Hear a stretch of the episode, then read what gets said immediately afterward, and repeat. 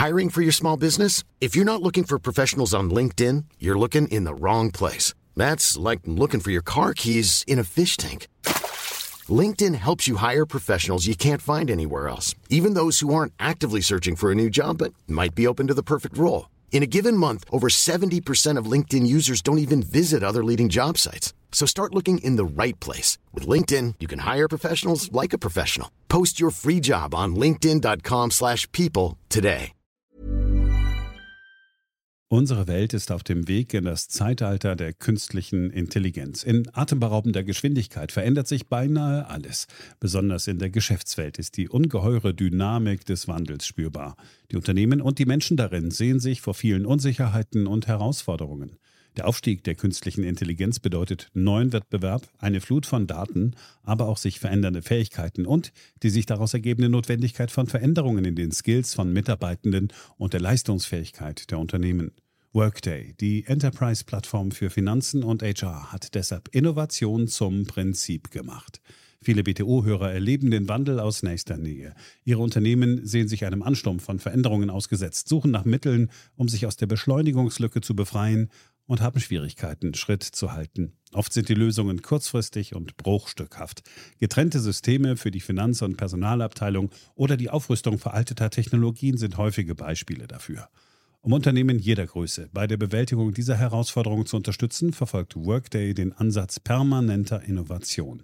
Denn nur so können Kunden Veränderungsprozesse anführen, statt darauf zu reagieren. Nur Workday verfügt über einheitliche Daten, die nahtlos über eine einzige Plattform fließen und ihnen die Möglichkeit geben, intelligente Entscheidungen zu beschleunigen, Chancen zu erkennen und Risiken zu mindern. Workday versetzt sie in die Lage, Modelle und Prognosen zu erstellen und schnell und zuverlässig zu handeln, dank Echtzeitdaten und einer zuverlässigen in die Plattform integrierten KI. Besuchen Sie workday.com und erfahren Sie, wie Sie Fahrt aufnehmen können bei Ihrer Reise ins Zeitalter der künstlichen Intelligenz. Workday, die Enterprise-Plattform für Finanzen und HR.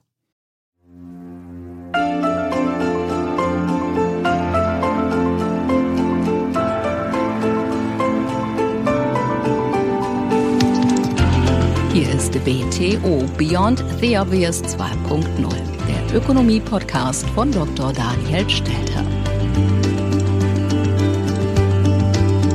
Hallo und herzlich willkommen. Ich freue mich sehr, dass Sie auch in dieser Woche wieder mit dabei sind. Unter dem Eindruck der traurigen Ereignisse in Hochwasserregionen beschäftigen wir uns diesmal mit der Frage, wie denn die Hilfe in Zukunft erfolgen soll. Ist es richtig, wie heute, dass der Staat also wir Steuerzahler einspringen? Oder sollten wir in Zukunft ein anderes Modell finden, zum Beispiel durch eine Pflichtversicherung? Vor allem werfen wir auch die Frage auf, ob die staatliche Hilfe, so wie sie heute organisiert wird, wirklich gerecht ist. Dazu führe ich ein Gespräch mit einem Ökonomen, der sich bereits seit Jahren mit der Vorsorge für Hochwasserschäden beschäftigt, mit Dr. Daniel Osberghaus vom ZDW, dem Zentrum für europäische Wirtschaftsforschung in Mannheim. Zum Abschluss dann, wie immer, einige Hörerfragen. Fangen wir an. BTO Beyond the Obvious 2.0 Zweifelsohne haben uns die Bilder aus den Hochwasserregionen alle erschüttert. Es ist dramatisch und bestürzend, was in Deutschland passieren kann. Und das wirft natürlich viele Fragen auf. Die Frage der Vorsorge. Warum waren die Ortschaften nicht besser gegen Fluten geschützt? Aber auch die Frage der Warnung. Warum wurden die Bürger nicht vorher vor diesen Ereignissen gewarnt? Sicherlich hätte man durch frühere konsequente Warnung mehr Menschenleben retten können.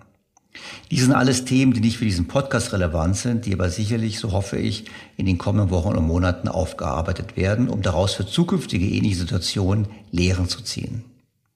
Denn eines ist klar, wir müssen uns auf jeden Fall besser aufstellen, um mit den Folgen des Klimawandels umzugehen. Vorerst geht es aber um die Hilfe für die Betroffenen. Denn die Menschen, die wir heute getroffen haben, die waren voller Zuversicht, aber die haben gesagt, wir kommen nicht über die nächsten Tage. Und hier geht es darum, dass auf der einen Seite unbürokratisch Soforthilfe ausgezahlt wird. Ich glaube, Sachspenden sind viele angekommen, genügend.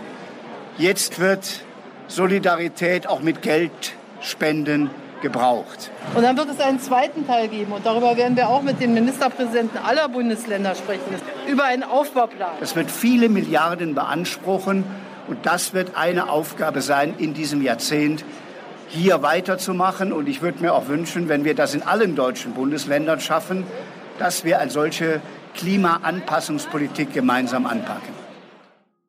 Wir alle sollten solidarisch sein und helfen. Und wie große Hilfsbereitschaft ist, sieht man ja auch daran, dass viele Bürger gespendet haben für die Opfer.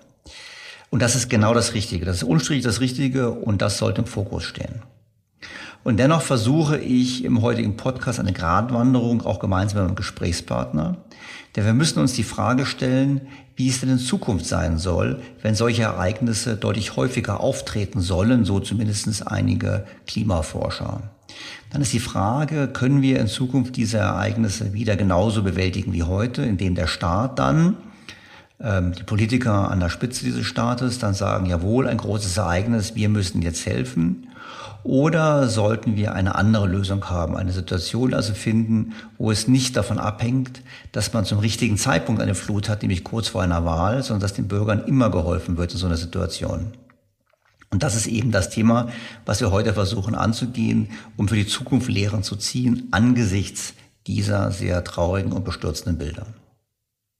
Im April diesen Jahres hat der Gesamtverband der deutschen Versicherungswirtschaft, sicherlich mit einem sehr guten Timing rückblickend gesehen, ein Gutachten vorgelegt, wonach deutschlandweit ungefähr 12 Prozent aller erfassten 22 Millionen Adressen in einer stark Hochwasser- und Starkregen gefährdeten Gruppe liegen.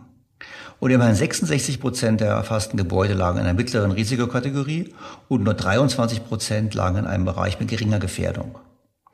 Und diese Studie war eigentlich sehr zutreffend, denn sie hat zum Beispiel gesagt, dass Wuppertal ein sehr hohes Risiko hat, das höchste Risiko hat. Und wir haben ja gesehen, wie stark auch Wuppertal in dieser Flut getroffen wurde. Und da fragt man sich natürlich, wenn es diese Zahlen gibt, wenn wir also wissen, wie groß die Gefährdung ist, wenn wir vor allem wissen, wo die Gefährdung ist, warum man nicht entsprechend besser vorsorgt. Und vor allem, wie man das versichern kann. Denn der Verband der Versicherungswirtschaft weist darauf hin, dass man in der Tat sich gegen diese Elementarschäden versichern kann, das aber weniger als die Hälfte der deutschen Haushalte das auch getan hat. Und was man dann erkennt ist, zum einen liegt es an Informationsdefiziten. Viele Bürger denken, sie seien versichert, obwohl sie es eigentlich gar nicht sind. Und zum anderen, auch das ergeben Umfragen, wissen wir aber, dass auch einige Bürger, eine nicht zu kleine Gruppe, darauf setzt, im Falle der Fälle eben von staatlicher Seite Hilfen zu bekommen und deshalb bewusst keine Versicherung abschließt. Das kann man jetzt so als gegeben hinnehmen oder man kann die Frage aufwerfen, ob wir nicht für die Zukunft gerichtet ein besseres Modell brauchen, was gerechter ist und was besser funktioniert. Und wie das aussehen könnte, dazu führe ich ein Gespräch mit Dr. Daniel Osberghaus nach einer ganz kurzen Pause. Sie wissen, wir von Beyond the Obvious sind immer für innovative und smarte Apps zu haben. Daher freuen wir uns, Ihnen den Partner der heutigen Episode vorstellen zu können, den digitalen Versicherungsmanager Clark. Denn Versicherungen können kompliziert sein, aber Clark schafft Abhilfe. Nicht nur, dass Sie all Ihre Versicherungen übersichtlich in der App auf dem Smartphone sehen, Clark bewertet jeden Vertrag und vergleicht die besten Angebote von über 160 Versicherern. Dabei übernimmt Clark das Mandat Ihrer eingetragenen Versicherungen und stellt Ihnen damit kompetente Versicherungen Versicherungsexperten zur Seite, die Sie via Telefon, E-Mail und Live-Chat schnell und unkompliziert beraten und Ihnen helfen, Ihre Versicherungssituation einfach und innovativ zu verbessern. Die Registrierung erfolgt in nur wenigen Klicks über die App oder Website. Dabei gibt es für alle BTO-Hörer einen Amazon-Gutschein von bis zu 30 Euro. Laden Sie dafür die Clark-App auf Ihr Smartphone oder besuchen Sie direkt die Website clark.de oder goclark.at. Bei der Registrierung geben Sie den Gutscheincode BTO ein. Sie müssen keine neuen Versicherungen in der App abschließen. Laden Sie einfach die existierenden hoch. Die Teilnahmebedingungen finden Sie bei uns in den Show Notes. Daniel Osberghaus hat Wirtschaftswissenschaften an der Karl von Ossietzky Universität Oldenburg studiert und ist seit 2009 beim Zentrum für europäische Wirtschaftsforschung für Umwelt- und Ressourcenökonomik sowie Umweltmanagement zuständig. Hier befasst er sich schwerpunktmäßig mit der ökonomischen Analyse der Anpassung an die Folgen des Klimawandels, unter anderem im Kontext der Hochwasservorsorge und Naturgefahrenversicherung. Weiterhin untersucht er die Effekte von Extremwetter und Naturkatastrophen auf ökonomisches Verhalten und Präferenzen. Seine empirischen Analysen basieren vor allem auf umfangreichen Panelbefragungen unter privaten Haushalten in Deutschland. Sehr geehrter Herr Dr. Osberghaus, herzlich willkommen in meinem Podcast. Dankeschön. Vielen Dank, Herr Dr. Stelter. Herr Osberghaus, Sie haben im Jahr 2016 schon sowas geschrieben, so sinngemäß, angesichts der Starkregen- und Hochwasserrisiken sollten wir dringend mehr private Vorsorge fördern und der Staat und die Politik müssten da handeln. Fünf Jahre weiter könnte man wahrscheinlich dasselbe sagen, oder? Ja, vermutlich schon. Also wir sind jetzt fünf Jahre weiter und aber was vielleicht auch besonders wichtig ist, wir sind jetzt gerade fünf Tage oder so nach einem ganz schlimmen Hochwasserereignis. In dieser Lage sprechen wir natürlich darüber. Dieses Ereignis hat zu vielen Toten geführt, zu viel menschlichem Leid. Und das ist der Kontext, in dem wir hier erstmal reden. Nichtsdestotrotz geht auch hier jetzt aus ökonomischer Sicht darum, wie man langfristig für solche Ereignisse eine bessere Vorsorge organisieren kann. Und das war und ist äh, Thema meiner Forschung, auch damals 2016 schon gewesen. Ist auch ein wichtiger Hinweis. Ich glaube, wir werden jetzt äh, in der Tat ökonomisch auf das Ganze blicken. Wir werden über Anreize sprechen, aber wir wollen natürlich angesichts der Tatsache nicht das menschliche Leid verdrängen. Das ist, glaube ich, ganz wichtig, dass wir auch keine Vorwürfe bekommen, weder Sie noch ich, dass wir das Thema auf die leichte Schulter nehmen. Ich glaube, es ist dramatisch, was da passiert ist. Wir können auch darüber philosophieren, ähm, ob der Staat äh, hier und da hätte besser vorsorgen können. Ich glaube, es ist nicht unsere Fachgebiet, das lassen wir jetzt mal so, stehen, sollen andere sich darüber Gedanken machen. So, mir geht es wirklich jetzt vorausblickend, vorausschauend, wenn wir wirklich vor Szenarien stehen, wo eben wir häufiger mit solchen Ereignissen rechnen müssen. Ich meine, es gibt ja Leute, die sagen das mhm. so, andere sagen, schauen Sie, Bundesumweltamt hat über 100 Jahre keinen Trend gefunden, dass es zunimmt mhm. mit Starkregen und Hochwasser, andere sagen, das kommt vielleicht in Zukunft doch. Wie sollen wir damit umgehen? Weil es ist ja so, wir haben das Risiko ist bekannt. Wir sehen immer wieder dann die Bilder, Politiker mit Gummistiefeln und die sagen, wir retten sofort, wir handeln sofort, was emotional total verständlich ist. Aber wie wirkt das dann im Hinblick auf die Risikovorsorge der Menschen? Ist das ein Thema, wo wir sagen, da haben wir Handlungsbedarf? Und langfristig haben wir auf jeden Fall Handlungsbedarf in, in, in die Richtung, dass wir bessere Vorsorge organisieren, die ohne diese ähm, staatlichen Nothilfen und Wiederaufbauhilfen auskommen kann. Also zurzeit ist der Staat allerdings ganz klar in einem Dilemma des Samariters, das heißt es ja, dass aktuell Leute in Not sind, unverschuldet in Not gekommen sind und der Staat hier eingreifen muss, auch soll. Das ist äh, gar keine Frage, ganz in der aktuellen Notlage. Allerdings schafft er damit natürlich keine Anreize für die Eigenvorsorge für die Zukunft, um vorsichtig zu formulieren. Es geht jetzt auch ähm, ja, wie gesagt, darum, für die Zukunft eine, eine Vorsorgeinstitution einzurichten, die da die, die bessere Anreize für die Eigenvorsorge liefert, die auch den Staat in die äh, angemessene Verantwortung nimmt. Genau, aber aktuell ist der Staat, wie gesagt, in einem Dilemma und muss eigentlich dafür sorgen, dass aktuell geholfen wird und gerettet wird. Dann schauen wir mal ganz so auf die Ist-Situation. Wir beginnen mit dem privaten Haushalt. Private Haus, also Hauseigentümer, wie ist es eigentlich in Deutschland? Ähm, sind die meisten versichert oder sind die Menschen nicht versichert? Also in Deutschland sind derzeit ungefähr 46 Prozent der, Wohnungs-, äh, der Wohnungen oder Haushalte gegen Hochwasserschäden versichert. Das ist dann ein Zusatzbaustein im Rahmen der ähm, Wohngebäudeversicherung. Also die normale Wohngebäudeversicherung deckt ähm, Feuer- und Sturmschäden vor allem ab, auch Hagel, aber eben nicht Hochwasser standardmäßig. Das muss der Kunde extra dazu buchen. Das kostet je nach Risikoklasse, fängt das an bei ähm, ja auch 100 Euro im Jahr, fängt es an, also in den Niedrigrisikoklassen. Wenn dann so ein schlimmes Ereignis wie jetzt passiert, dann merken erstmal viele Haushalte, oh, meine Versicherung hat das ja gar nicht in der Deckung mit drin. Das wissen wir aus unseren Befragungen am, am ZTW. Wir befragen Haushalte, ob sie versichert sind gegen Hochwasser und wir befragen ein repräsentatives Haushaltssample. Wir können das mit den Marktdaten vergleichen und kommen dann auf Antwortraten von 70 bis 80 Prozent der Hauseigentümer, die sagen, ja, wir sind gegen Hochwasser versichert. Und de facto sind es, wie gesagt, nur 46 Prozent. Also erstmal gibt es da eine so, sozusagen eine Versicherungsillusion. Die Leute denken, sie sind gegen Hochwasser versichert und merken dann schlimmstenfalls im Schadenfall erst, dass es nicht so ist. Ich glaube, wir müssen, glaube ich, ergänzen sein, ist, glaube ich, nicht nur Hochwasser, auch Starkregen, nicht? Weil, ich sag mal, Hochwasser, ja. denke ich ja, wenn ich jetzt in Berlin in der Stadt wohne, ferne ab eines Flusses, habe ich ja trotzdem dieses Risiko, ich habe das Risiko Starkregen, Kanalisation tritt über, mein Keller läuft voll, dann wäre ich ja auch nicht versichert, wenn ich diese Elementarschadenversicherung nicht hätte. Ich glaube, das müssen wir genau. nochmal ergänzen. Ja. Also Sie sagen im Prinzip, erster Schritt sagen Sie, ähm, wir haben 46 Prozent, die sind versichert, aber wir haben 70 Prozent, die denken, sie seien versichert. Also es gibt erst erstmal so eine Art Informationslücke. Und kann man mhm. diese Informationslücke nicht irgendwie schließen? Ich meine, sollten die Versicherungen jeden anschreiben und sagen, Achtung, du bist nicht oder, mhm. oder äh, Ja, äh, das ist äh, natürlich der erste, ähm, die erste Idee, die man da, die einem da kommt. Und das ist tatsächlich auch gemacht worden in vielen Bundesländern.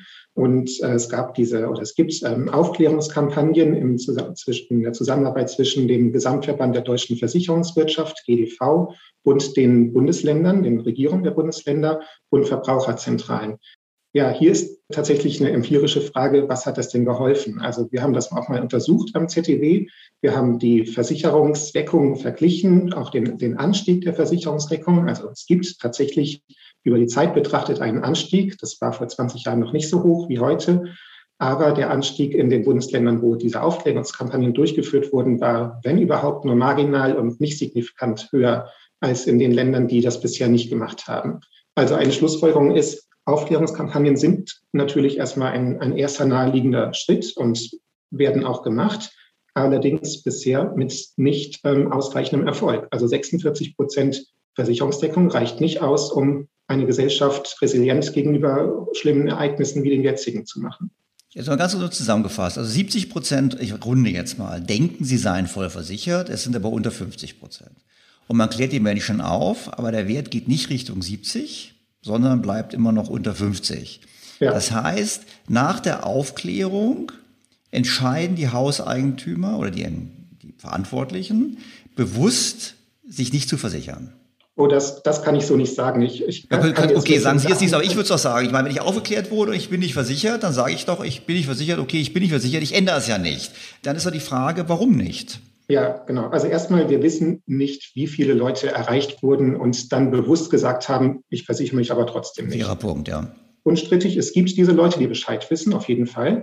Es gibt einen Anteil von Haushalten, die wissen, ich habe jetzt hier keinen Hochwasserschutz und äh, könnte mich aber versichern. Vielleicht haben sich auch manche sogar schon informiert, was es für ihren Fall kosten würde.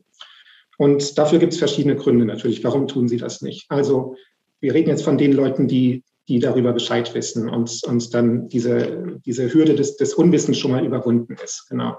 Dann gibt es natürlich ähm, den, den Faktor, dass es so ein kleines Risiko, zumindest in der Wahrnehmung, alle 200 Jahre oder seltener vielleicht bei den günstigen Versicherungsprämien, das betrachte ich nicht. Ja, da gibt es auch ökonomische Theorien in der Verhaltensökonomie. Sehr niedrige Risiken werden erstmal ignoriert dann wird das erstmal ausgeblendet und gesagt, dass 200 äh, Jahre lebe ich sowieso nicht, dann, dann mache mach ich das erstmal nicht. Dann gibt es äh, weitere Gründe, die dazu führen können. Ja, es, ähm, ein Faktor ist auch nach vielen empirischen Studien die Erwartung, dass der Staat oder jemand anderes im Zweifelsfall eintreten wird. Und im, wenn, wenn Schaden eintritt, dann dieser Schaden erstattet wird, vielleicht vom, ja, von der Regierung zum Beispiel. Das betrifft in Deutschland nach unseren Studien so ein, also einen moderaten Anteil der Bevölkerung, so, so schwankt so ein bisschen zwischen 12 und 20 Prozent der Haushalte, die in Befragungen angeben, ich glaube, wenn ich betroffen bin vom Hochwasser, dann bekomme ich Hilfe vom Staat. Wer das erwartet, der hat eine signifikant geringere Wahrscheinlichkeit, eine eigene kostenpflichtige Versicherung abzuschließen. Ja, vor allem, weil ich glaube, ich habe bei Ihnen gelesen, dass diejenigen, die, oder wenn Rettungsaktionen des Staates kamen, dass immer denen geholfen wurde, die nicht versichert waren. Also eigentlich wurden diejenigen, die versichert waren, so gesehen ja fast bestraft, weil die haben die Versicherungsprämie bezahlt und haben vom Staat nichts bekommen. Und diejenigen, die Versicherungsprämie sich gespart haben, die wurden dann vom Staat gerettet. Zumindest in der Vergangenheit war das so. Das war in der Vergangenheit so, aber es ist auch echt schwierig, das äh, in diesem Dilemma, wo der Staat gerade ist, irgendwie anders hinzukriegen. Also man müsste jetzt irgendwie das Versicherungsverhalten belohnen für die Leute, die, die jetzt ihren Schaden nicht vom Staat, sondern von der Versicherung erstattet bekommen. Aber der, die Versicherung zahlt ja schon annähernd 100 Prozent des Schadens. Wenn sie dann noch mit Belohnung bekommen vom Staat in Form eines, eines Anteils, dann würde man schnell bei über 100 Prozent äh, Schadensersatz landen. Und das möchte ja auch keiner. Ich meine, ich habe gelesen, die Ministerpräsidenten haben vor einigen Jahren eigentlich beschlossen, dass es keine Fluthilfen mehr geben soll. Ähm, ich weiß nicht, äh, war irgendwie mal, ein Beschluss, aber der hat sich nicht rumgesprochen, oder? Weil letztlich die Empirie spricht da dagegen. Weil wenn wir heute die Nachrichten verfolgen, ist es ja so, wenn man an den Beschluss von 2017 anknüpfen würde, müssten wir heute sagen, wir helfen nicht. Und trotzdem überbieten sich ja gerade die Politiker mit den Angeboten an finanzieller Hilfe. Ja, das stimmt. Das ist eigentlich ein gutes Beispiel für dieses Dilemma. Die Politik kann nicht glaubwürdig vermitteln, dass sie nicht retten und helfen wird in der derzeitigen Situation. Wir haben über die Hälfte der Haushalte nicht versichert, aus unterschiedlichen Gründen. Nebenbei, wir hatten gerade die Gründe, warum wir nicht versichert sind. Da gibt es auch natürlich auch Haushalte, die kein Angebot bekommen. Darüber können wir vielleicht später nochmal reden. Das ist ein weiterer Grund. Mhm. Aber es gibt eben jetzt hier tatsächlich über die Hälfte der Haushalte, die keinen Versicherungsschutz haben. Die Politik kommt jetzt aus der Lage, derzeit nicht herauszuhelfen, egal was sie vorher versprochen hat und was sie vorher angekündigt hat. Liegt aber auch am Wahlkampf. Ich ja. glaube, wenn die, wenn das vor zwei Jahren passiert wäre, dann hätten die vielleicht Pech gehabt. Oder ist es wahrscheinlich immer ein Thema, also man muss quasi Glück im Unglück haben. Das heißt, man muss die Flut haben zum Zeitpunkt, wo Wahlen stattfinden. Aus Sicht des Betroffenen. Ähm, ja, man könnte es so vielleicht äh, ausdrücken. Ähm, also es ist trotzdem noch immer noch kein Glück, das man hat. Allerdings, äh, ja, es gibt viele ähm, Hochwasserereignisse in den vergangenen Jahren, wo keine staatlichen Hilfen geleistet worden sind. Entweder weil es zu klein war, weil es einfach sehr lokal nur war und keine überregionale mediale Aufmerksamkeit bekommen hat, damit auch keinen politischen Druck gegeben hat, auf die Politiker hier im großen Maßstab zu helfen. Oder ja, und, und andere Studien aus den USA zeigen auch verlässlich, dass die Hilfen dann im Regelfall höher ausfallen, wenn Wahlen anstehen oder wenn es in, in den USA, in den Swing States zum Beispiel, äh, zu Katastrophen kommt. Also wenn es politisch opportun ist, hier äh, Bürger zu unterstützen, dann wird das eher getan. Das ist jetzt für Deutschland, kann ich das jetzt nicht aus der Empirie bisher bestätigen. Wir hatten allerdings jetzt die letzten zwei oder mit dem diesjährigen ähm, Hochwasser dann drei große Hochwasser, die alle vor Bundestagswahlen stattgefunden haben und wo immer auch Milliardenhilfen dann gezahlt wurden. Das lässt vielleicht ein bisschen Schluss zu, aber wir haben das Gegenbeispiel jetzt auch noch nicht gehabt. Ein großes Ereignis, was nicht im Wahlkampf stattfand, hat ja, Also insofern die anekdotische Evidenz spricht dafür, wir können es aber nicht ganz genau beweisen. Ja, genau. Aber ich möchte darauf nochmal das betonen. Also es gab relativ viele tausend Haushalte in den letzten 10, 20 Jahren, die die gleichen Schäden erlebt hatten. Oder ja, also es sind wahrscheinlich nicht, nicht so viele Häuser komplett weggestemmt worden wie jetzt in diesem Fall. Allerdings Hochwasserschäden in Erdgeschoss, im Keller, in, in Tiefgaragen und so weiter gab es über die Jahrzehnte immer wieder in Deutschland. Und nur in bisher drei Fällen hat der Bund dann Staatshilfen gezahlt. Das ist dann auch nochmal eine zusätzliche Ungerechtigkeit, weil es doch wieder Haushalte gibt, die den gleichen Art von Schaden erlebt haben, in den gleichen Rahmenbedingungen eigentlich und dann aber die mediale Aufmerksamkeit nicht da war, um staatliche Hilfen zu forcieren. Genau, bevor wir auf die Schlussfolgerung rauskommen, Sie haben auch einen Vorschlag, was man machen sollte, möchte ich vielleicht ganz kurz einen Blick werfen auf die, die Rahmenbedingungen. Was eine ist ja, ich, ich, nehme an, ich habe einfach ein Haus. Das Haus gibt es seit ein paar hundert Jahren. Das ist in der Flussnähe gebaut worden und ich bin halt regelmäßig Opfer von, von oder alle hundert Jahre Opfer von einem Jahrhundert-Hochwasser. Und dann gibt's aber auch doch die Zersiedelung des Raumes. Es gibt dann irgendwo, dass an irgendwelchen Auen gebaut wird, wo früher nicht gebaut wurde. Es werden Flüsse begradigt. Es werden also von den Kommunen ja auch Maßnahmen ergriffen, die eigentlich das Risiko erhöhen. Es kann auch sein, dass Sie jetzt sagen, nee, das ist nicht mein Forschungsgebiet, aber eigentlich haben wir doch auch da ein Dilemma. Die Kommune möchte vielleicht mehr Bauland ausweisen, um die Bürger in der Kommune zu halten, um Steueraufkommen zu erhöhen. Sie möchte vielleicht Gewerbegebiete ausweisen. Kiesgruben bauen war jetzt auch ein Thema. Mhm. Ähm, wie ist es denn da? Ich meine, ist es bei den Kommunen auch so, dass die sagen, naja, der kurzfristige Ertrag ist uns wichtiger als die Verhinderung langfristiger Schäden? Ja, tatsächlich ist das nicht ganz genau mein Forschungsthema, das stimmt. Allerdings, ähm, ja, also es gibt zum Beispiel in den USA ein ganz nettes Instrument, äh, was tatsächlich Anreize für Kommunen zur öffentlichen Vorsorge setzt. Das nennt sich Community Rating System. Da bekommen dann die die Kommunen von der Bundesbehörde Punkte zugeteilt und, und werden sozusagen äh, ja, bewertet, wie stark sie Vorsorge betreiben und auch Eigenvorsorge der Bürger fördern. Je mehr Punkte diese Kommunen bekommen, desto geringer sind die Prämien für die Bürger in den Kommunen für eine staatliche Hochwasserversicherung. Also Nebenbei, auch in den USA ist es keine freie Hochwasserversicherung, sondern eine staatliche subventionierte Hochwasserversicherung. Und die gewährt dann Prämiennachlässe in den Kommunen, die sich bemühen für Vorsorge.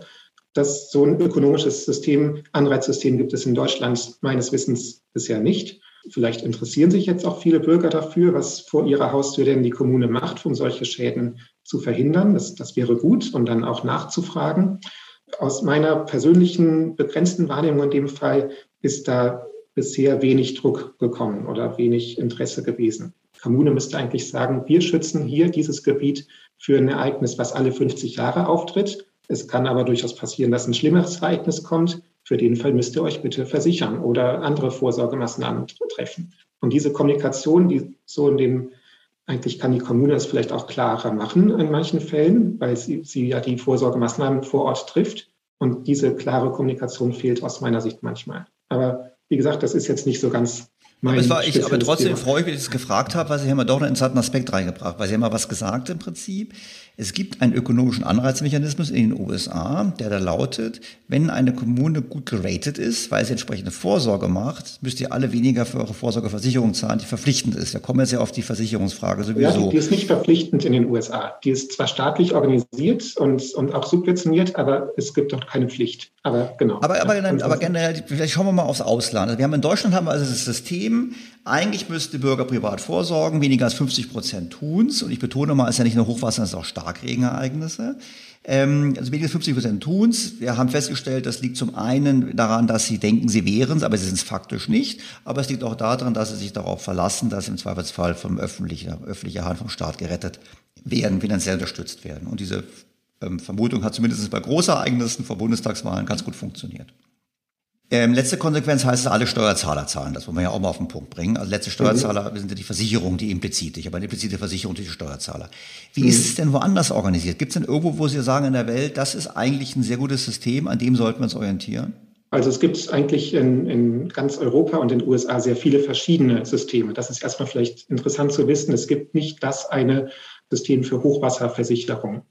Es gibt auch aus meiner Sicht nirgendwo das perfekte System. Aber ich kann vielleicht mal ein paar Beispiele nennen, dass es so gibt. Genau, in Frankreich haben wir es ein relativ solidarisches System. In dem Sinne, jeder Bürger muss sich versichern, ist bei einer staatlichen Rückversicherung dann auch rückversichert.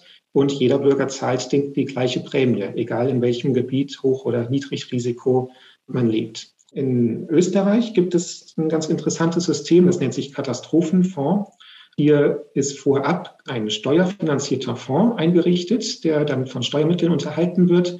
Und das Interessante und Wichtige aus meiner Sicht ist hier, dass hier vorab Planungssicherheit besteht für den Hauseigentümer. Er weiß nämlich, ich bekomme im Schadensfall so und so viel Prozent aus diesem Fonds erstattet. Das ist so in der Größenordnung zwischen 20 und 30 Prozent. Also es ist äh, nicht unbedingt sehr viel. Und deswegen gibt es dann weiterhin den privaten Versicherungsmarkt in Österreich, wo man sich dann auch weiterhin versichern kann über das, für das, was darüber hinausgeht.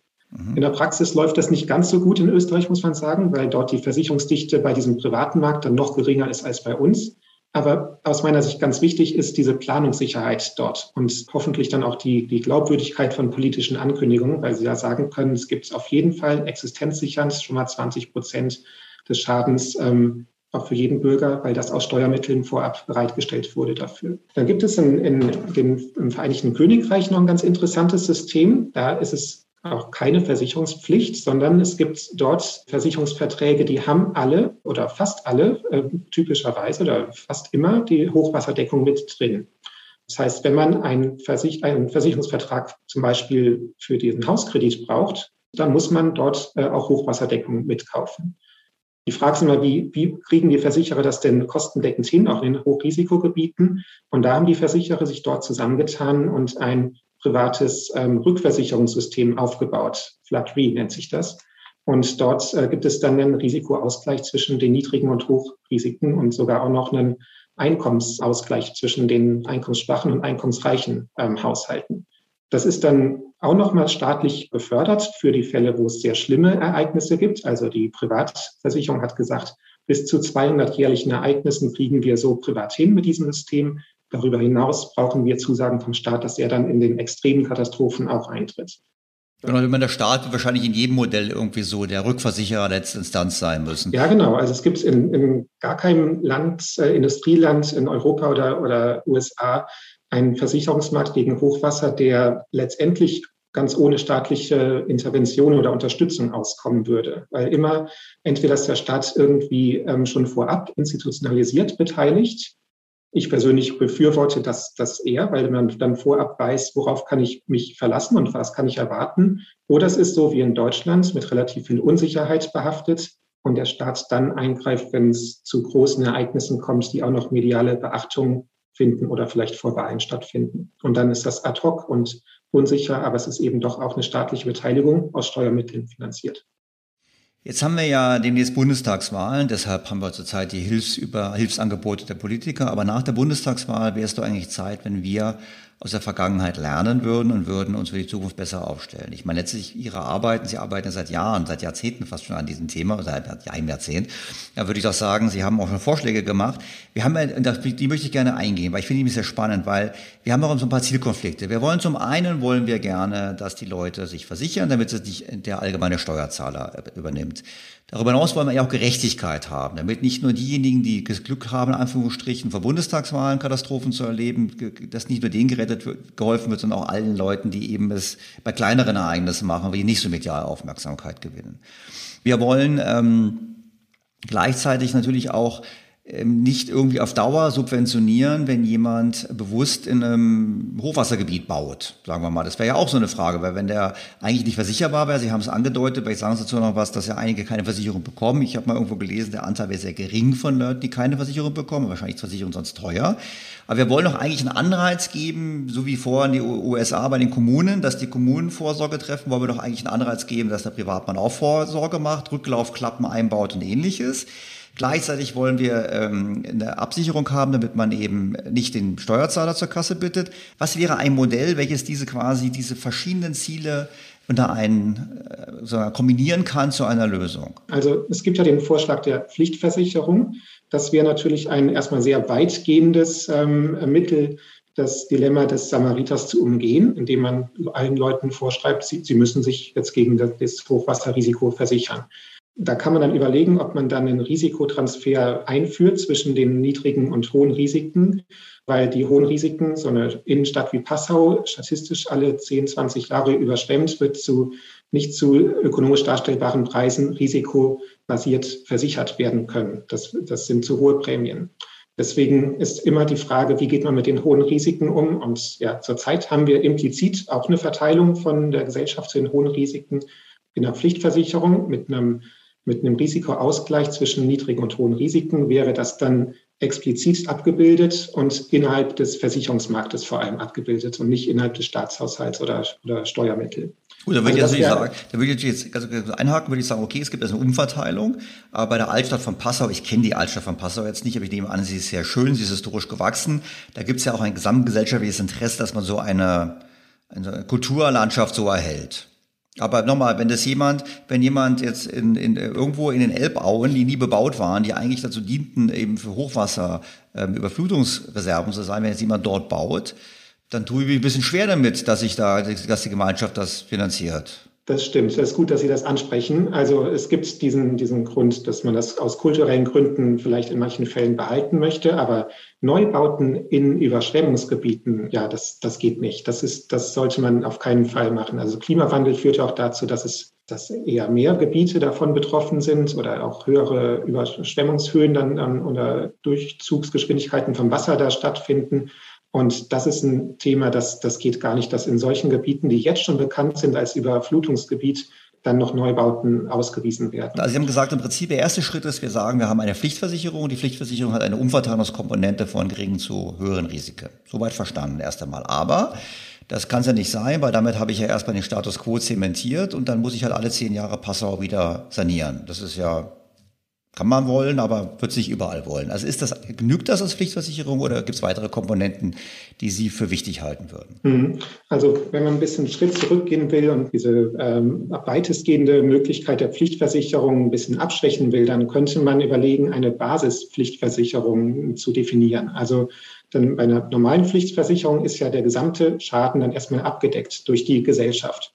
Und es geht aber doch eigentlich aus staatlicher Sicht um eine Existenzsicherung der Betroffenen. Es geht ja nicht darum, das Haus am See wieder vollständig aufzubauen und womöglich noch an gleicher Stelle mit gleichem Risiko. Und ähm, das betrifft dann auch wertvolle und, und hochwertige Gebäude, die dann aus diesem System mit wieder aufgebaut werden. Wenn man das umgehen will, dann kann man überlegen, eine Basispflichtversicherung einzuführen, wo ein Sockelbetrag oder ein, ein Teilbetrag von vielleicht 50 Prozent oder so in der Größenordnung nur durch diese Pflichtversicherung abgedeckt ist. Und wer mehr von seinem Haus versichern möchte, kann das dann weiterhin auf dem privaten Markt tun. Das wäre eine Möglichkeit, die man sich vielleicht mal überlegen kann. Dann gibt es natürlich Möglichkeiten, relativ weichere Möglichkeiten und die ganz wenig in den bestehendes System eingreifen, zum Beispiel über Nudging, also über äh, Verhaltensanreize nochmal versuchen, mehr zu erreichen. Eine Möglichkeit ist das Opt-out, also dass die, äh, dass die Versicherungsverträge so gestaltet sind, dass sie erstmal standardmäßig alle den Hochwasserschutz drin haben. Und der Versicherungsnehmer muss dann aktiv sagen, nee, ich möchte das nicht und dann auch vielleicht aufgeklärt werden darüber, dass dann das Hochwasser natürlich dann nicht versichert ist. Und ähm, ja, das versuchen schon tatsächlich manche Versicherungsunternehmen seit äh, kurzer Zeit, seit diesem Jahr, soweit ich weiß. Und wenn sich die Versicherungswirtschaft hier vielleicht abstimmen würde und das ähm, gemeinsam einführen wollen würde, wäre das vielleicht ein allererster Schritt, der relativ wenig Staatseingriff erfordern würde. Ja, finde ich prinzipiell immer gut. Also meine Podcast-Hörer wissen, ich bin nicht so ein großer Fan von Staatseingriffen, aber ich finde eigentlich, wenn ich so zuhöre, dass doch das Modell, was Sie, glaube ich, in einem Paper vorgeschlagen haben, eigentlich schon das Beste ist. Sie sagen, wir machen eine Pflichtversicherung. Die Pflichtversicherung geht bis zu einem Betrag wie 100.000 Euro so ungefähr, in der absoluten Höhe und gleichzeitig ist sie begrenzt auf 50 Prozent des Schadens. Da hat man im Prinzip zum einen einen Anreiz zu sagen, ich habe eine private Versicherung, ich habe aber vielleicht auch einen Anreiz, durch bauliche Maßnahmen dafür vorzusorgen, dass beim nächsten Mal der Schaden geringer ist. Ja, das ist eigentlich genau. vernünftig. Mhm. Und ich hätte sicherlich dann zumindestens die theoretische Chance, dass die Politiker beim nächsten Großereignis sagen, wir haben diese Versicherung, dafür ist sie da, es gibt keine weiteren Maßnahmen unsererseits. Ist das so, ich meine, ist das das, dass wir das realistisch sehen oder sagen Sie nach dem Motto, ich beschäftige mich seit so vielen Jahren damit, ich sehe das auch, das Risiko, aber ich glaube nicht, dass es da eine grundlegende Änderung geben wird in Deutschland, weil das einfach den Konsens dazu nicht gibt. Ja, das ist eine gute Frage. Das ist, ähm, fällt ein bisschen außerhalb meiner meiner Einschätzungsfähigkeit, was jetzt gerade politisch möglich ist. Das ist gerade sehr viel in Bewegung. Ich war, habe gestern mich, habe ich mich ein bisschen gewundert, wie stark schon das Thema Pflichtversicherung in der Diskussion war, auch bei Politikern und wie positiv auch manche Politiker auch aus äh, verschiedenen Parteien darüber gesprochen haben. Das hat mich vor einer Woche, habe ich das damit überhaupt nicht berechnet. Deswegen ist es schwierig, gerade eine Prognose zu stellen, in welche Richtung es geht. Aber aus meiner Sicht ist es erstmal nötig, hier die verschiedenen Optionen aufzuzeigen und die, die Folgen und die äh, Vor- und Nachteile jeweils aufzuzeigen und zu zeigen, was, äh, wenn wir was erreichen wollen, zum Beispiel Existenzsicherung von Haushalten, dann wären diese Möglichkeiten da, zum Beispiel diese Basispflichtversicherung, die Sie gerade oder die ich auch früher skizziert habe. Äh, mich würde interessieren, ähm, was sind denn die kommenden Themen? Jetzt haben wir gesprochen über Hochwasser und Starkregen. Gibt es da noch weitere Umweltthemen, die quasi kostenrelevant werden in den kommenden Jahren, wo wir eigentlich heute schon vorsorgen sollten, damit wir nicht beide in zehn Jahren einen Podcast machen zu einem anderen äh, traurigen Ereignis und wieder die mhm. Frage aufwerfen, warum haben wir dafür nicht richtig vorgesorgt?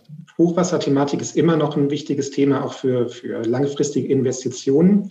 Weitere Themen aus Klimafolgen und Klimaanpassungssicht ist für private Haushalte ganz eindeutig die Hitzeproblematik. Also das ist auch ein, so, ein sozialpolitisches Thema. Also gerade in, in Städten gibt es doch viele Haushalte, die einkommensschwach sind und dann in Gebieten leben, die tatsächlich hoch, äh, also äh, Hitze gefährdet sind, zum Beispiel weil sie im Dachgeschoss leben von, von großen Gebäuden und oftmals eine schlechtere äh, körperliche Konstitution haben und damit viel vulnerabler sind gegenüber Hitzeschäden. Und das ist auch ähm, ein Thema, womit ich mich ein bisschen beschäftige, mit, äh, mit Befragungen und da dann zeige, äh, ja, welche Einkommensschichten haben denn welche Hitzeschutzvorsorgemaßnahmen getroffen und, und wo leben die? Leben die in, in hitzegefährdeten Gebieten und nicht oder nicht? Und ähm, also Hochwasser und Hitze sind, wenn man Privathaushalte betrachtet, in Deutschland die beiden Gefahren für, vom Klimawandel. Langfristige Vorsorge ist ganz wichtig dann nebenbei noch bei, bei Forstwirtschaft, weil es dort eben einfach viel zu, so lange Wachstumszyklen gibt. Dann müsste man eigentlich heute das Klima in 30, 40 Jahren oder noch länger äh, betrachten, um da effiziente Entscheidungen zu treffen. Das heißt, ja, das ist heute ein wichtiges Thema. Wenn wir die deutsche Diskussion verfolgen, jetzt auch gerade die Reaktion der Politiker auf die, die tragischen Ereignisse mit dem Hochwasser, dann wird sehr viel gesagt, wir müssen jetzt mehr tun für Klimaschutz. Und ich bin jetzt, meine Hörer, ich bin, ich sehe manchmal mal skeptisch, aber im Prinzip bin ich nicht gegen Klimaschutz. Nur ist natürlich so, das wirkt sehr indirekt, das wirkt sehr langfristig und vor allem, wenn äh, im Rest der Welt äh, nichts getan wird, ändert es am Klima nichts. Dann haben wir zwar ein bisschen mhm. was getan, aber das Klima ändert sich nicht. Haben wir zu wenig in Deutschland einen Fokus auf die Klimawandelfolgenbewältigung? Hm. Ja, das ist ein bisschen ähm, immer die Frage, welches Thema gerade im Vordergrund ist. Also jetzt gerade ist natürlich das Thema Klimafolgen und Anpassungen vorne wegen des Ereignisses. Das wird sich auch wieder ändern. Und insgesamt ist aber meine Ansicht, wir müssen einfach an beiden arbeiten, an Klimaanpassung und äh, CO2-Vermeidung. Man könnte auch vielleicht den, den Standpunkt vertreten, Deutschland ist im internationalen Maßstab eher der äh, Verschmutzer und gar nicht so stark wie andere Länder vom Klimawandel betroffen. Das, das stimmt ja auch. Insofern könnten manche die Meinung vertreten, Deutschland muss sich politisch eher, wenn es die Wahl hat, mehr um Vermeidung von CO2 äh, kümmern als um Klimaanpassung. Aber es ist eben beides notwendig. Es geht gar nicht ohne das andere. Also ja, es ist natürlich immer ein ökonomisches Dilemma. Der, der, ähm, die Durchführung von Klimaschutzmaßnahmen, sind sie wirksam auf globaler Ebene oder nicht? Das ist Thema vieler meiner äh, Kollegen hier im ZTW, die sich äh, um, um dieses Thema sehr, sehr gut kümmern. Aber ich finde eben, man muss beides immer zusammendenken, auch aus deutscher Sicht auf jeden Fall. Vermeidung und Anpassung. Herr Dr. Osberghaus, haben Sie vielen herzlichen Dank. Ich möchte mal den Plädoyer nochmal verstärken. Eine intelligente Pflichtversicherung mit einer Umverteilungskomponente, aber auch einer Anreizkomponente für Selbstvorsorge oder eben auch, ähm, um einzusehen, dass an bestimmten Orten in heutiger Zeit man lieber keine Bauwerke mehr errichtet. Ich glaube, das ist, glaube ich, die Quintessenz davon.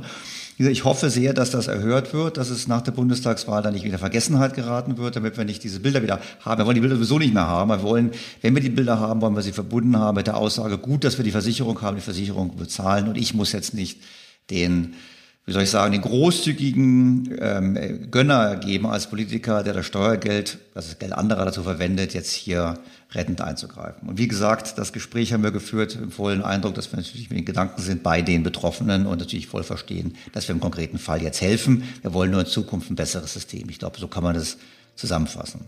Ja, genau so ist es. Genau. Vielen Dank für das Gespräch. Danke Ihnen für das Gespräch. Vielen Dank.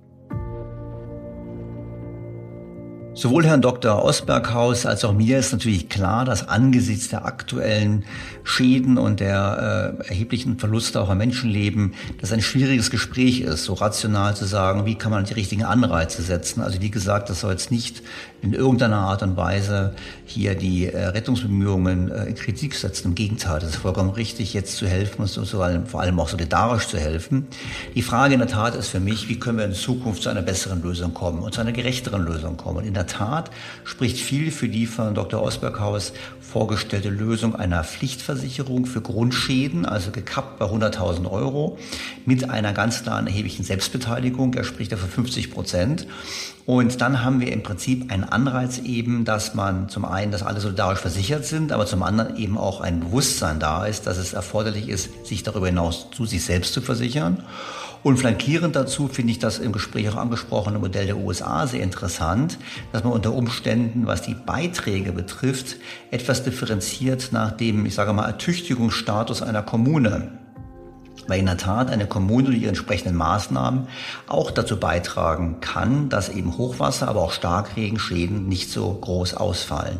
Und diesen Anreiz brauchen wir, gerade dann, wenn wir wirklich glauben, dass in den kommenden Jahren die Häufigkeit derartiger Ereignisse, wie von einigen prognostiziert, zunehmen wird.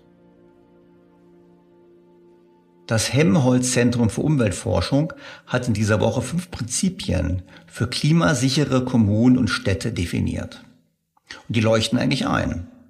Das erste Prinzip ist, Frühwarnsysteme zu verbessern und den Bevölkerungsschutz stärken. Ich glaube, angesichts des Versagens bei genau diesem Aspekt, nämlich bei der Warnung und beim Schutz der Bevölkerung, unterstreicht das, hier müssen wir mehr tun. Und es zeigt auch wiederum an einer anderen Stelle erneut, dass wir in den letzten Jahren in Deutschland nicht ausreichend in die öffentliche Infrastruktur investiert haben. Also hier gibt es einen Handlungsbedarf, der ist unstrittig und das sollte jetzt auch gemacht werden. Der zweite Punkt, den die Forscher anführen, ist das Thema der Auffangmöglichkeit für Wasser. Das bedeutet neben den etablierten Schutzlösungen wie Deichen, Mauern, dass es eben auch darum geht, Schwämme zu konzipieren, so nennen das die Forscher, die den Wasserrückhalt erleichtern. Zum Beispiel durch Flussauen, durch Wald- und Agrarlandschaften, die geflutet werden können, aber auch in den dichter besiedelten Bereichen durch zusätzliche Grün- und Freiflächen. Das heißt, wir brauchen ein Konzept zum Umbau unserer Städten und Gemeinden, um diese quasi klimawandelresistenter zu machen. Auch das leuchtet ein. Der dritte Punkt ist die Forderung, dass die kritische Infrastruktur robuster ist. Das heißt, dass wir nicht nach einem Starkregen, nach einer Flut kein Handynetz mehr haben, keinen Strom mehr haben, keine Wasserversorgung mehr haben. Das heißt, alles das, was das Rückgrat unserer modernen Gesellschaft ausmacht, muss, zitiere die Forscher, so konzipiert werden, dass sie auch in extremen Wetterlagen funktionieren und entsprechende Rückfalloptionen erlauben. Der vierte Punkt ist die Klimasicherheit von Gebäuden.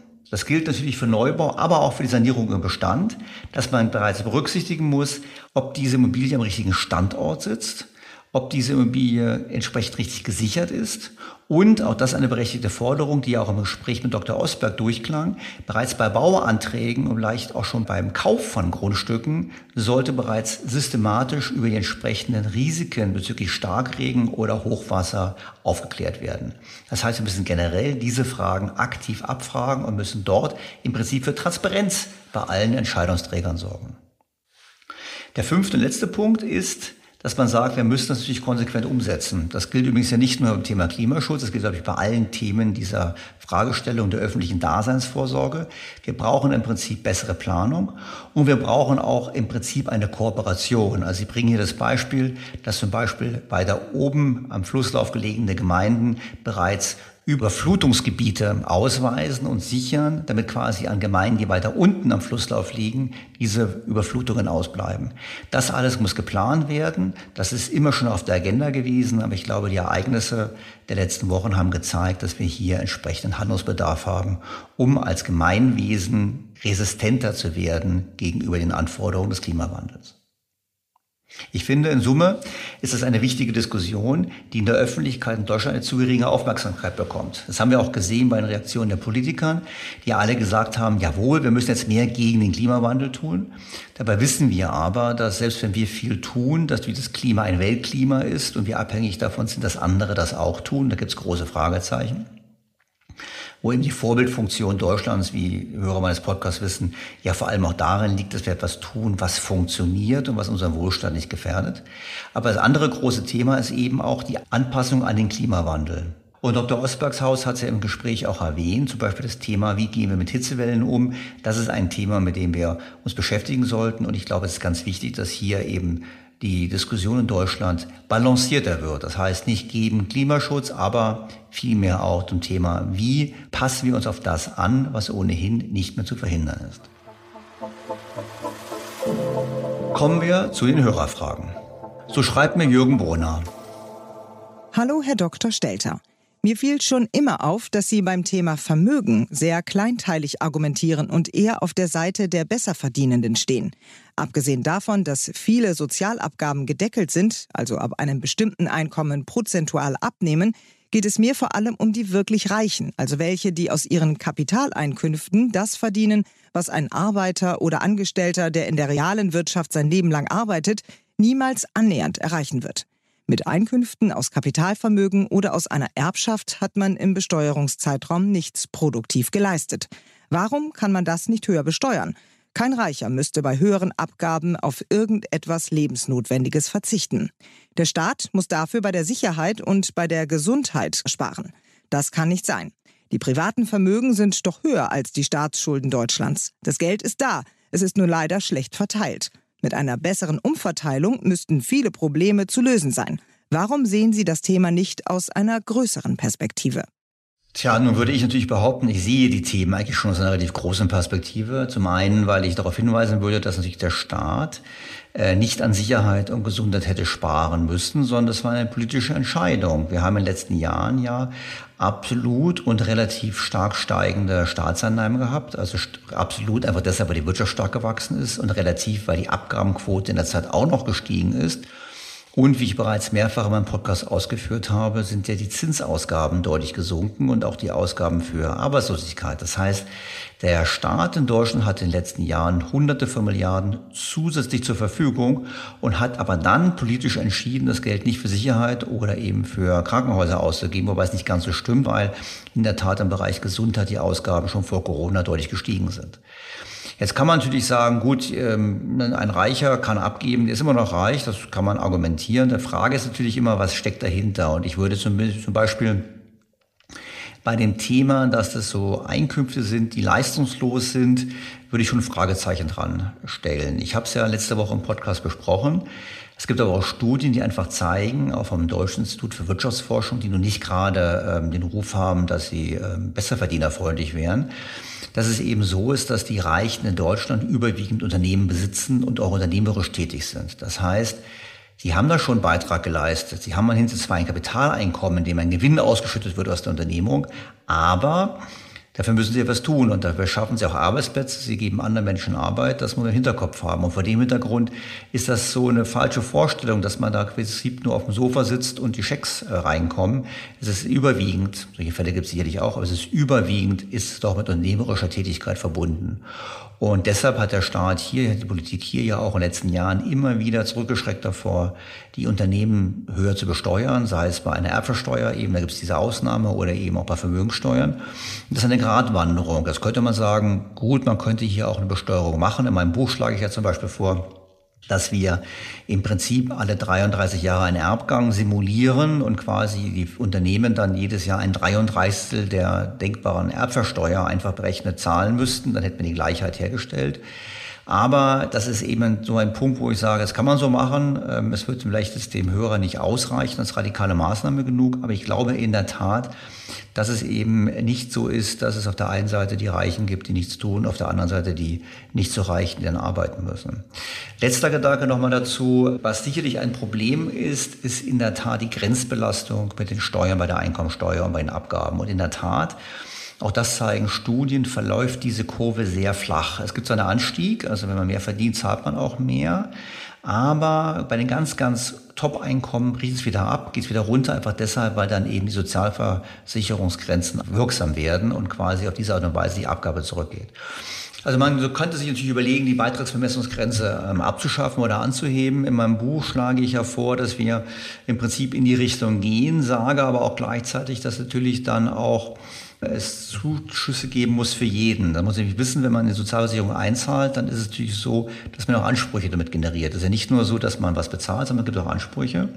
Und man natürlich balancieren. Ich glaube, man kann ein Modell machen, wo man bestimmte Dinge eben ähm, sauberer strukturiert, indem man zum Beispiel sagt, alle zahlen einen bestimmten Prozentsatz ein, die Sozialversicherung, kriegen aber auch umgekehrt etwas zurück. Das heißt, ein Privatversicherter würde dann einen Zuschuss für seine eigene Privatversicherung wieder bekommen vom Staat. Nur dann ist es balanciert. Auch das führe ich im Buch aus, geht jetzt ein bisschen zu weit an dieser Stelle. Man kann es umbauen, man kann die Kurve anders gestalten, sollte man meines Erachtens auch.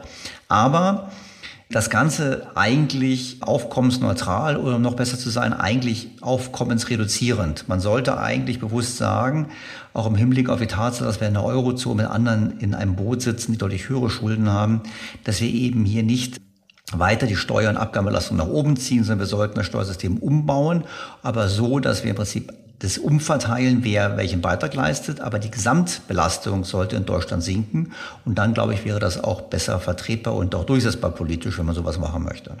Und generell bin ich der Auffassung, dass egal was man macht, man sollte von jedem zusätzlich verdienten Euro immer mehr als die Hälfte behalten dürfen. Das fände ich gut vom Anreiz her, ansonsten finde ich das problematisch.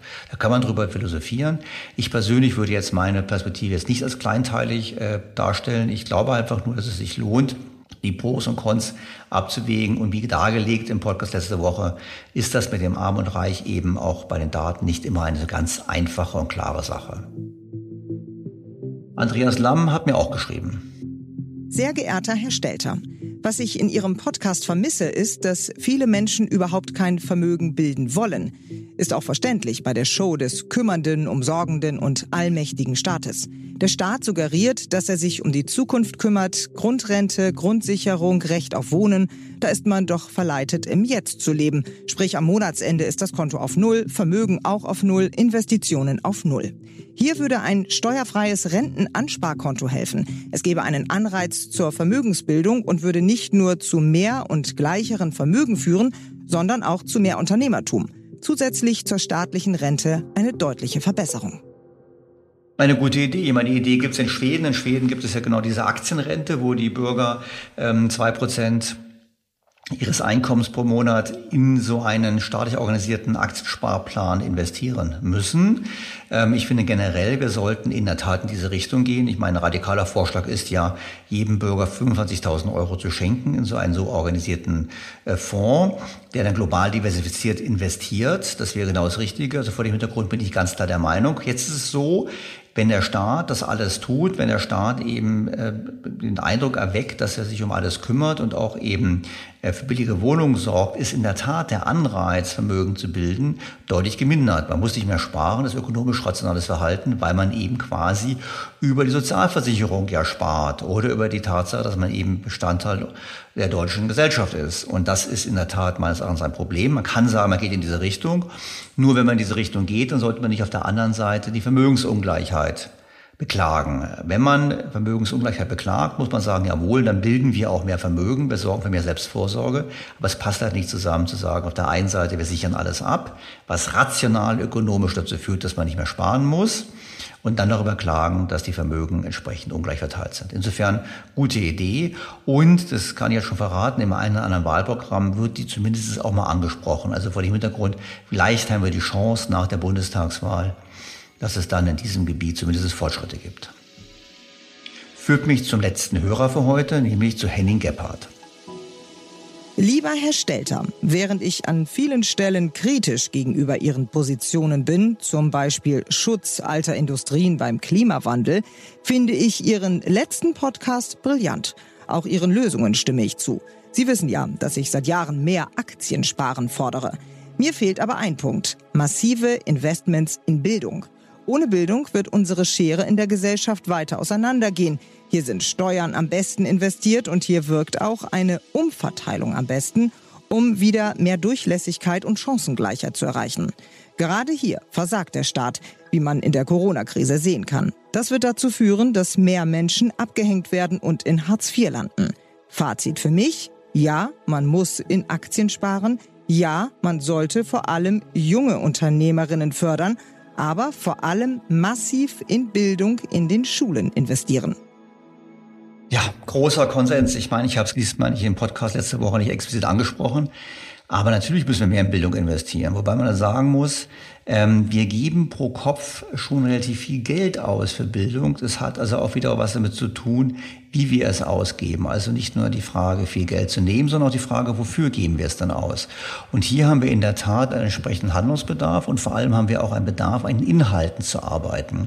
Das gilt zum Beispiel zu dem Thema der Finanzbildung. Auch das hatten wir im Podcast bereits einige Male, dass Österreich beispielsweise in Finanzbildung investieren möchte, dass die Kinder bereits in der Schule, die Jugendlichen in der Schule bereits ähm, über finanzielle Dinge aufgeklärt werden und da etwas lernen.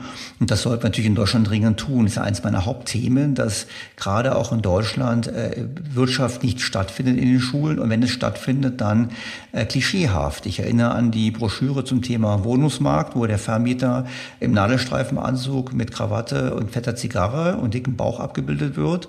Und dann, ähm, wenn es um die Maßnahmen zur Bewältigung von Wohnungsknappheit und hohen Mieten geht, alles auftaucht, nur nicht bauen. Aber Mietendeckel und ähnliches wird dort zelebriert. Das heißt, wir haben in der Tat ein Thema und dieses Thema ist eben nicht nur ein rein finanzielles, sondern ein inhaltliches. Aber ich bin ganz klar dabei, dass hier ein großes Problem besteht. Und wenn wir dann sehen, dass wir ähm, im Prinzip eine Politik verfolgen, die den Anteil der Akademiker um jeden Preis nach oben treibt, und wir gleichzeitig eine wahre Inflation haben an Einser-Abiturnoten, und zwar nicht nur in Berlin und Brandenburg, sondern eigentlich fast deutschlandweit, wo man sich Frage aufwerfen kann, ob die heutigen Jahrgänge wirklich so viel besser geworden sind oder ob es nur am Absenken der Standards liegt.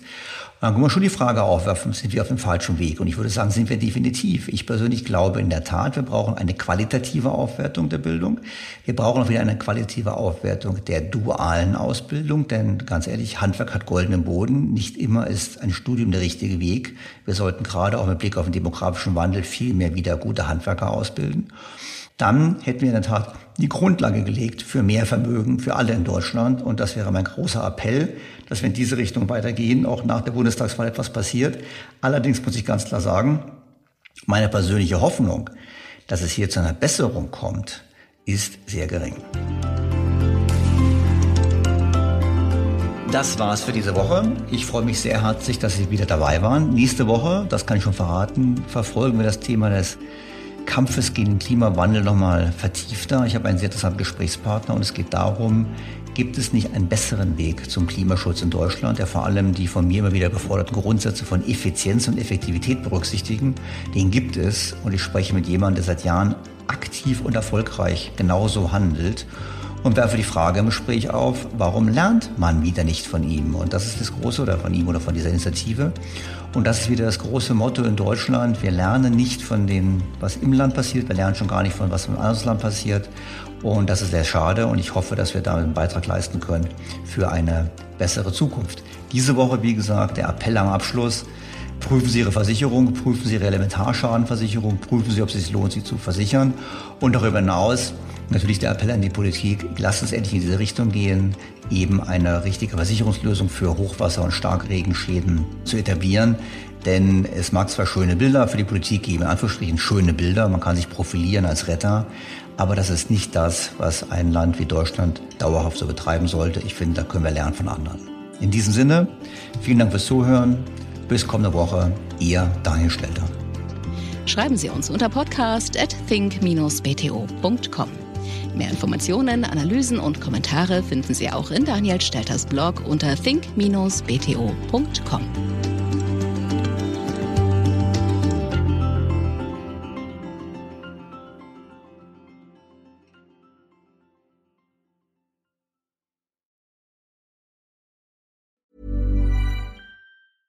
Hey, it's Danny Pellegrino from Everything Iconic. Ready to upgrade your style game without blowing your budget? Check out Quince. They've got all the good stuff shirts and polos, activewear, and fine leather goods, all at 50 to 80% less than other high end brands. And the best part? They're all about safe, ethical, and responsible manufacturing. Get that luxury vibe without the luxury price tag. Hit up quince.com slash upgrade for free shipping and 365 day returns on your next order. That's quince.com slash upgrade. Was ist noch besser als ein guter Plan? Die Möglichkeit, ihn zu ändern. Mit integrierter KI bietet Workday kontinuierliche Innovationen, die Ihnen helfen, agil zu bleiben, egal was passiert. Workday, the finance and HR system for a changing world.